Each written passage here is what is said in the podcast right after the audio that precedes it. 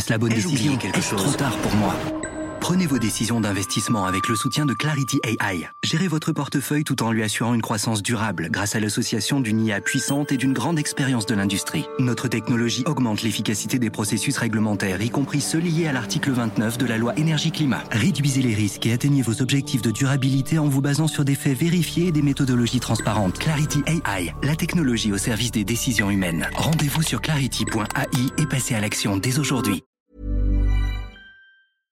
Éducation, santé, environnement. Ça fait dix ans qu'UBS, le sponsor de cet épisode de la story, s'engage dans les investissements responsables. Alors quand j'entends dire qu'il y aura un avant et un après Covid-19, je sais déjà que pour UBS, l'après se fera comme avant, en faveur de la société. C'est aussi pour ça que j'ai choisi d'y placer mon argent. Tempête en Argentine, le peso, la monnaie nationale, s'effondre face au dollar. Il a perdu 8% en deux jours. Les investisseurs se détournent massivement du pays, estimant que le risque de faillite est de 60%. Le spectre de la faillite plane de nouveau sur l'Argentine. Le pays a déjà fait huit fois défaut sur sa dette au cours de son histoire, depuis l'élection de Mauricio Macri en 2015, le plus européen des pays d'Amérique latine espérait retrouver son rang dans l'économie mondiale. Au lieu de cela, le pays s'enfonce de nouveau dans la crise. Je suis Isabelle Coué, vous écoutez La Story, le podcast d'actualité des échos. Je vous emmène en Argentine, ce pays victime de la malédiction de la dette.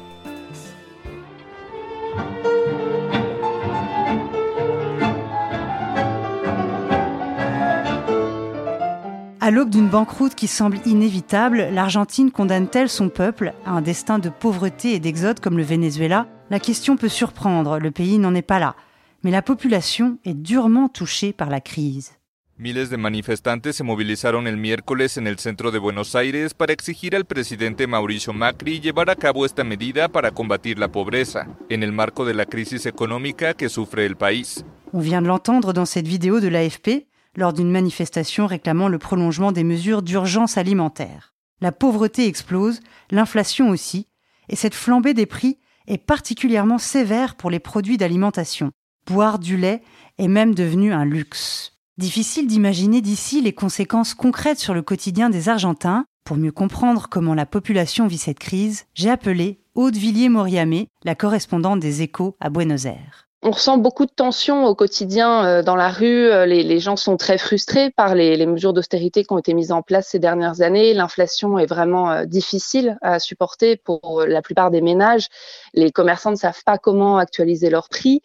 Et ça crée vraiment une situation euh, de, de, forte tension euh, au quotidien. Il y a des manifestations de plus en plus régulières dans les rues de Buenos Aires. Il y a euh, eu récemment plusieurs campements qui ont été installés sur la place de Mai, donc en face du palais présidentiel argentin, et sur l'avenue Noé de Julio, la grande avenue qui coupe Buenos Aires en deux. Donc les manifestations qui se multiplient à l'approche de l'élection présidentielle et une tension très présente qui, à mon avis, ne, va pas baisser pendant les semaines à venir. Ces manifestations interviennent à un moment crucial pour le pays. Le 27 octobre, les électeurs choisiront un nouveau locataire pour la Casa Rosada, le palais présidentiel. Depuis le mois d'août, le pays se prépare à une défaite de Mauricio Macri, ce libéral élu il y a quatre ans, après le long règne de la famille Kirchner, incarnation du pouvoir péroniste en Argentine. Les élections primaires du 11 août semble avoir scellé son destin. Alors ces élections primaires devaient en théorie permettre aux partis de désigner leur candidat pour la présidentielle du 27 octobre. Sauf que dans les faits, chaque coalition ne présente qu'un ticket composé d'un candidat à la présidence et d'un à la vice-présidence. Le vote étant obligatoire en Argentine, ces primaires ont donc joué le rôle d'un sondage grandeur nature. Et ce scrutin a eu un résultat que personne, et surtout pas les marchés financiers, n'avaient anticipé. Alberto Fernandez, le candidat donc de l'opposition, est arrivé en tête avec plus de 15 points d'avance sur Mauricio Macri. Las protestas son una constante desde las elecciones primarias del pasado 11 de agosto, en las que el Mauricio Macri fue ampliamente derrotado por Alberto Fernández, candidato de la oposición. Desde entonces, el peso argentino ha sufrido una caída de alrededor de 22%. On l'a entendu dans ce reportage de France 24, ces résultats défavorables à un président apprécié des investisseurs ont encore accentué les difficultés de l'Argentine. Aude, les marchés financiers ont été pris de panique Oui, car les milieux financiers craignent le possible retour au pouvoir du kirchnerisme et de sa politique plus interventionniste. Au lendemain du scrutin, le peso s'est effondré sur le marché des changes, la bourse de Buenos Aires a fortement chuté. En l'espace de quelques jours, la monnaie argentine a perdu jusqu'à 30% de sa valeur face au dollar. La fuite des capitaux s'est accélérée. Bref, la situation est vite devenue incontrôlable pour le gouvernement Macri, qui a alors demandé un rééchelonnement de la dette, notamment auprès du FMI. Cientos de argentinos salieron a las calles para manifestarse en contra de la decisión del presidente Mauricio Macri de buscar un apoyo financiero del Fondo Monetario International FMI para detener el desplome de la moneda. On va le rappeler, Aude, le Fonds monétaire international a prêté en mai 2018 57 milliards de dollars à l'Argentine. C'est un record absolu. Oui, alors cette annonce de rééchelonnement avait pour but de tranquilliser les marchés et d'éloigner la peur d'un nouveau défaut de paiement. Sauf que cela n'a pas suffi. La bourse et le peso ont continué de chuter. Alors Macri a joué sa dernière carte et a rétabli début septembre un contrôle d'échange. C'est un peu un comble pour ce libéral, non, qui avait vivement critiqué euh, l'interventionnisme de l'ex-présidente Christina Kirchner. Oui, parce que le contrôle d'échange, c'était quelque chose que Macri avait inlassablement dénoncé pendant sa campagne en 2015. Et d'ailleurs, quelques jours à peine après être arrivé au pouvoir, il avait levé ces mesures mises en place par Christina Kirchner. Symboliquement, donc revenir au contrôle d'échange, c'est un nouvel aveu d'échec pour Macri. Il a échoué sur toutes ses autres promesses. Il parlait de pauvreté zéro, alors qu'un tiers de la population vit aujourd'hui sous le seuil de pauvreté. Il garantissait la réduction de l'inflation, alors qu'elle devrait atteindre 55% cette année. Et il annonçait la venue dans le pays d'investissements internationaux qui ne sont jamais arrivés. Il ne lui restait en fait que cette promesse de ne pas imposer de contrôle d'échange. Alors il faut tout de même signaler que ces mesures sont bien moins contraignantes que celles mises en place par sa prédécesseur. Ce contrôle concerne en fait surtout les grandes entreprises exportatrices. Alors la situation reste très instable. Si Albert Alberto Fernandez devient président, quelle sera sa ligne économique? Quelle est sa position sur le remboursement de la dette? Alors Alberto Fernandez n'a pas encore tout à fait déterminé son programme économique. Le problème en fait qui se pose avec cette alliance électorale si large, c'est qu'il y a beaucoup de tendances réunies. Les marchés sont certes très inquiets de voir Christina Kirchner revenir potentiellement au pouvoir, mais il faut rappeler qu'elle n'est pas candidate à la présidence, mais à la vice-présidence, et qu'Alberto Fernandez, lorsqu'il était son chef de cabinet, s'était justement brouillé avec elle parce qu'il désapprouvait ses politiques trop interventionnistes. Il avait d'ailleurs quitté son poste dès le début du premier mandat de Christina Kirchner en 2008. En ce qui concerne maintenant les relations entre le FMI et Alberto Fernandez, pour l'instant, il n'y a eu que des rencontres informelles entre les deux. Bien sûr, Fernandez s'est montré très critique vis-à-vis des politiques d'austérité adoptées par le gouvernement Macri en échange du plan d'aide du FMI, mais il a affirmé qu'il comptait bien rembourser le prêt. Il s'est aussi dit favorable au rééchelonnement de la dette.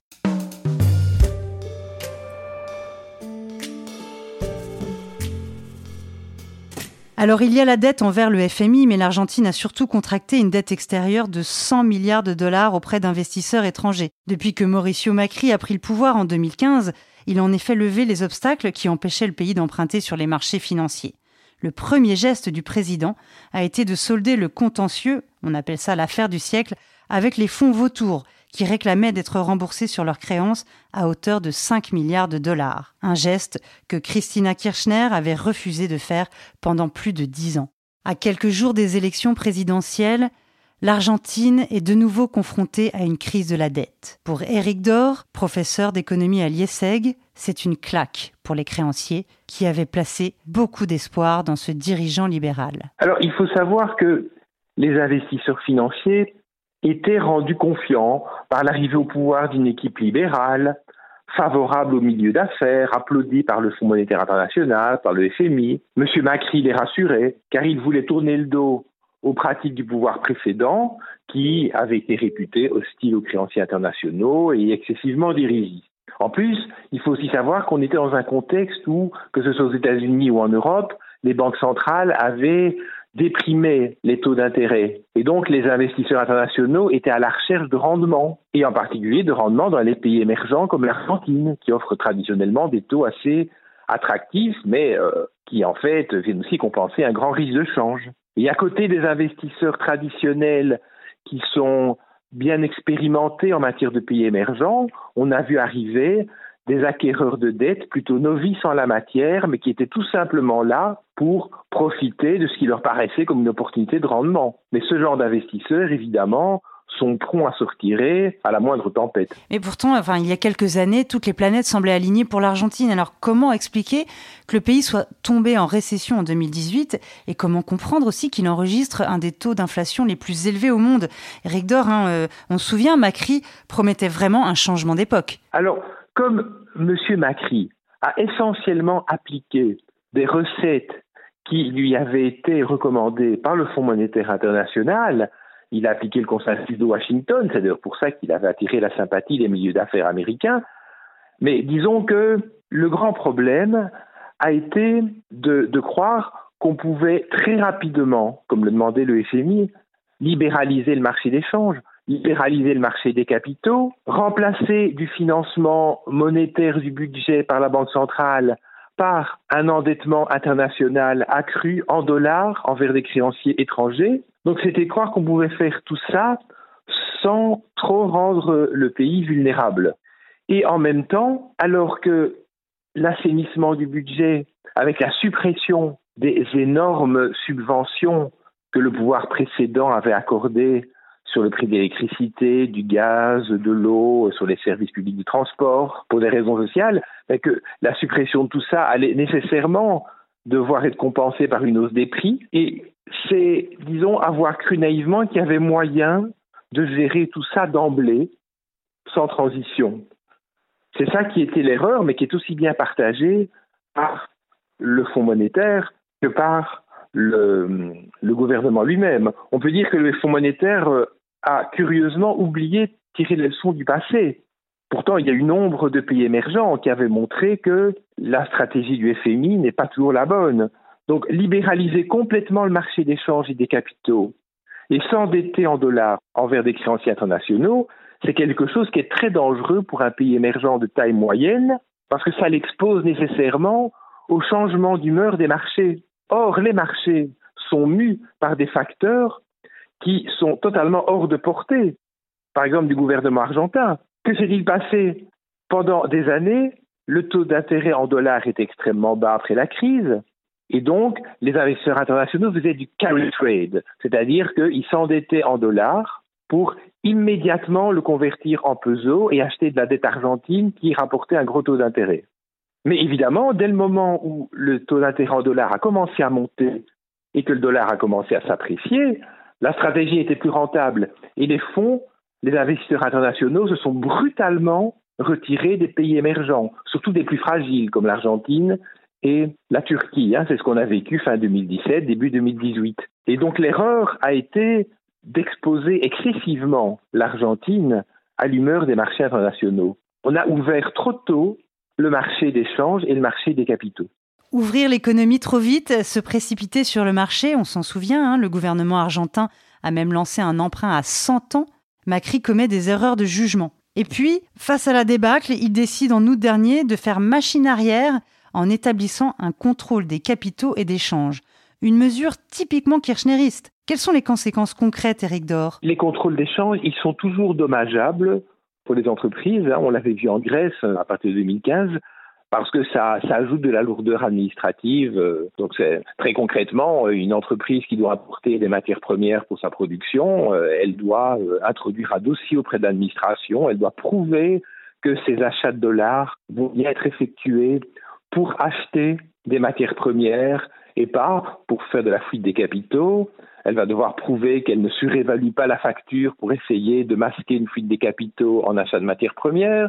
Donc euh, c'est tatillon, ça prend du temps. Donc évidemment, ça nuit très fortement à l'activité économique. Comment l'Argentine peut-elle sortir de cette spirale infernale? Est-ce qu'il faut tout jeter de l'air Macri? Alors la sortie de crise, elle est extrêmement difficile parce que d'une certaine manière, le mal a été fait, ce que vient de faire le gouvernement argentin, c'est justement sanctionner l'échec de cette politique, qui est aussi celui du FMI, en revenant en arrière et en réinstaurant un contrôle d'échange et des capitaux.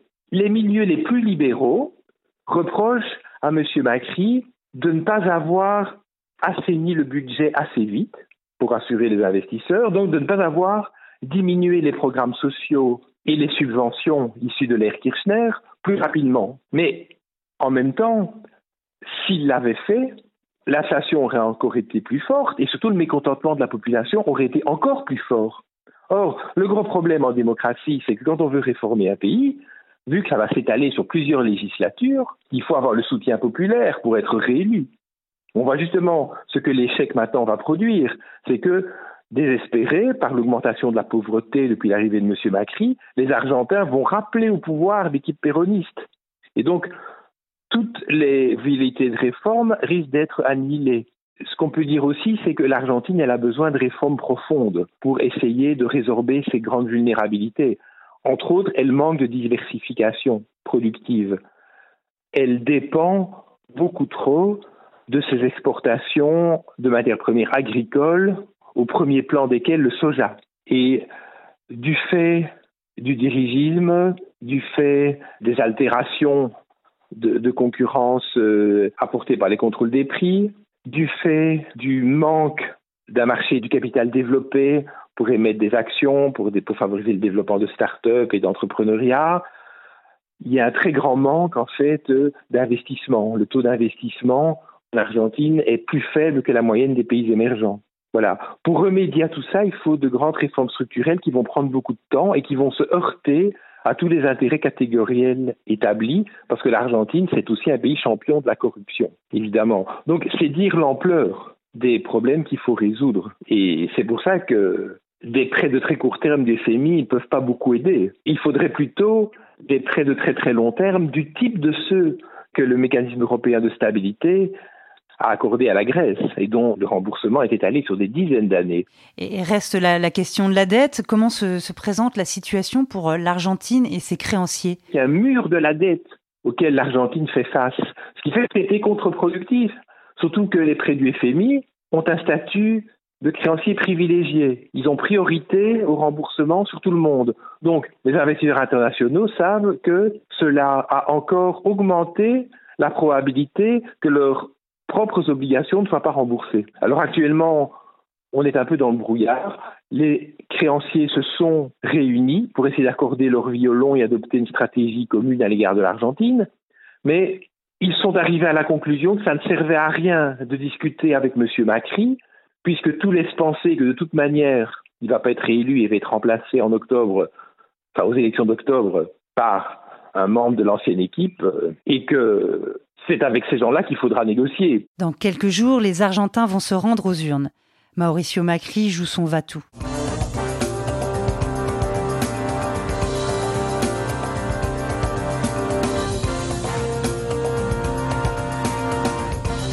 Hola, muy buenas noches país. Bienvenidos al primer debate presidencial 2019. Lors d'un débat télévisé, il a tenté de rassurer les électeurs et promis un avenir meilleur. Je veux vous dire que l'effort n'a pas été vain, nous sommes sur le chemin de la croissance. Cette année, le PIB est attendu en baisse de 3,1% selon le FMI. Il y a deux ans, la croissance était de 2,9%, une autre époque. Reste à savoir si en cas de victoire de l'opposition, la crise de la dette ne prendra pas une tournure encore plus néfaste. Les Argentins n'ont peut-être pas fini de descendre dans la rue.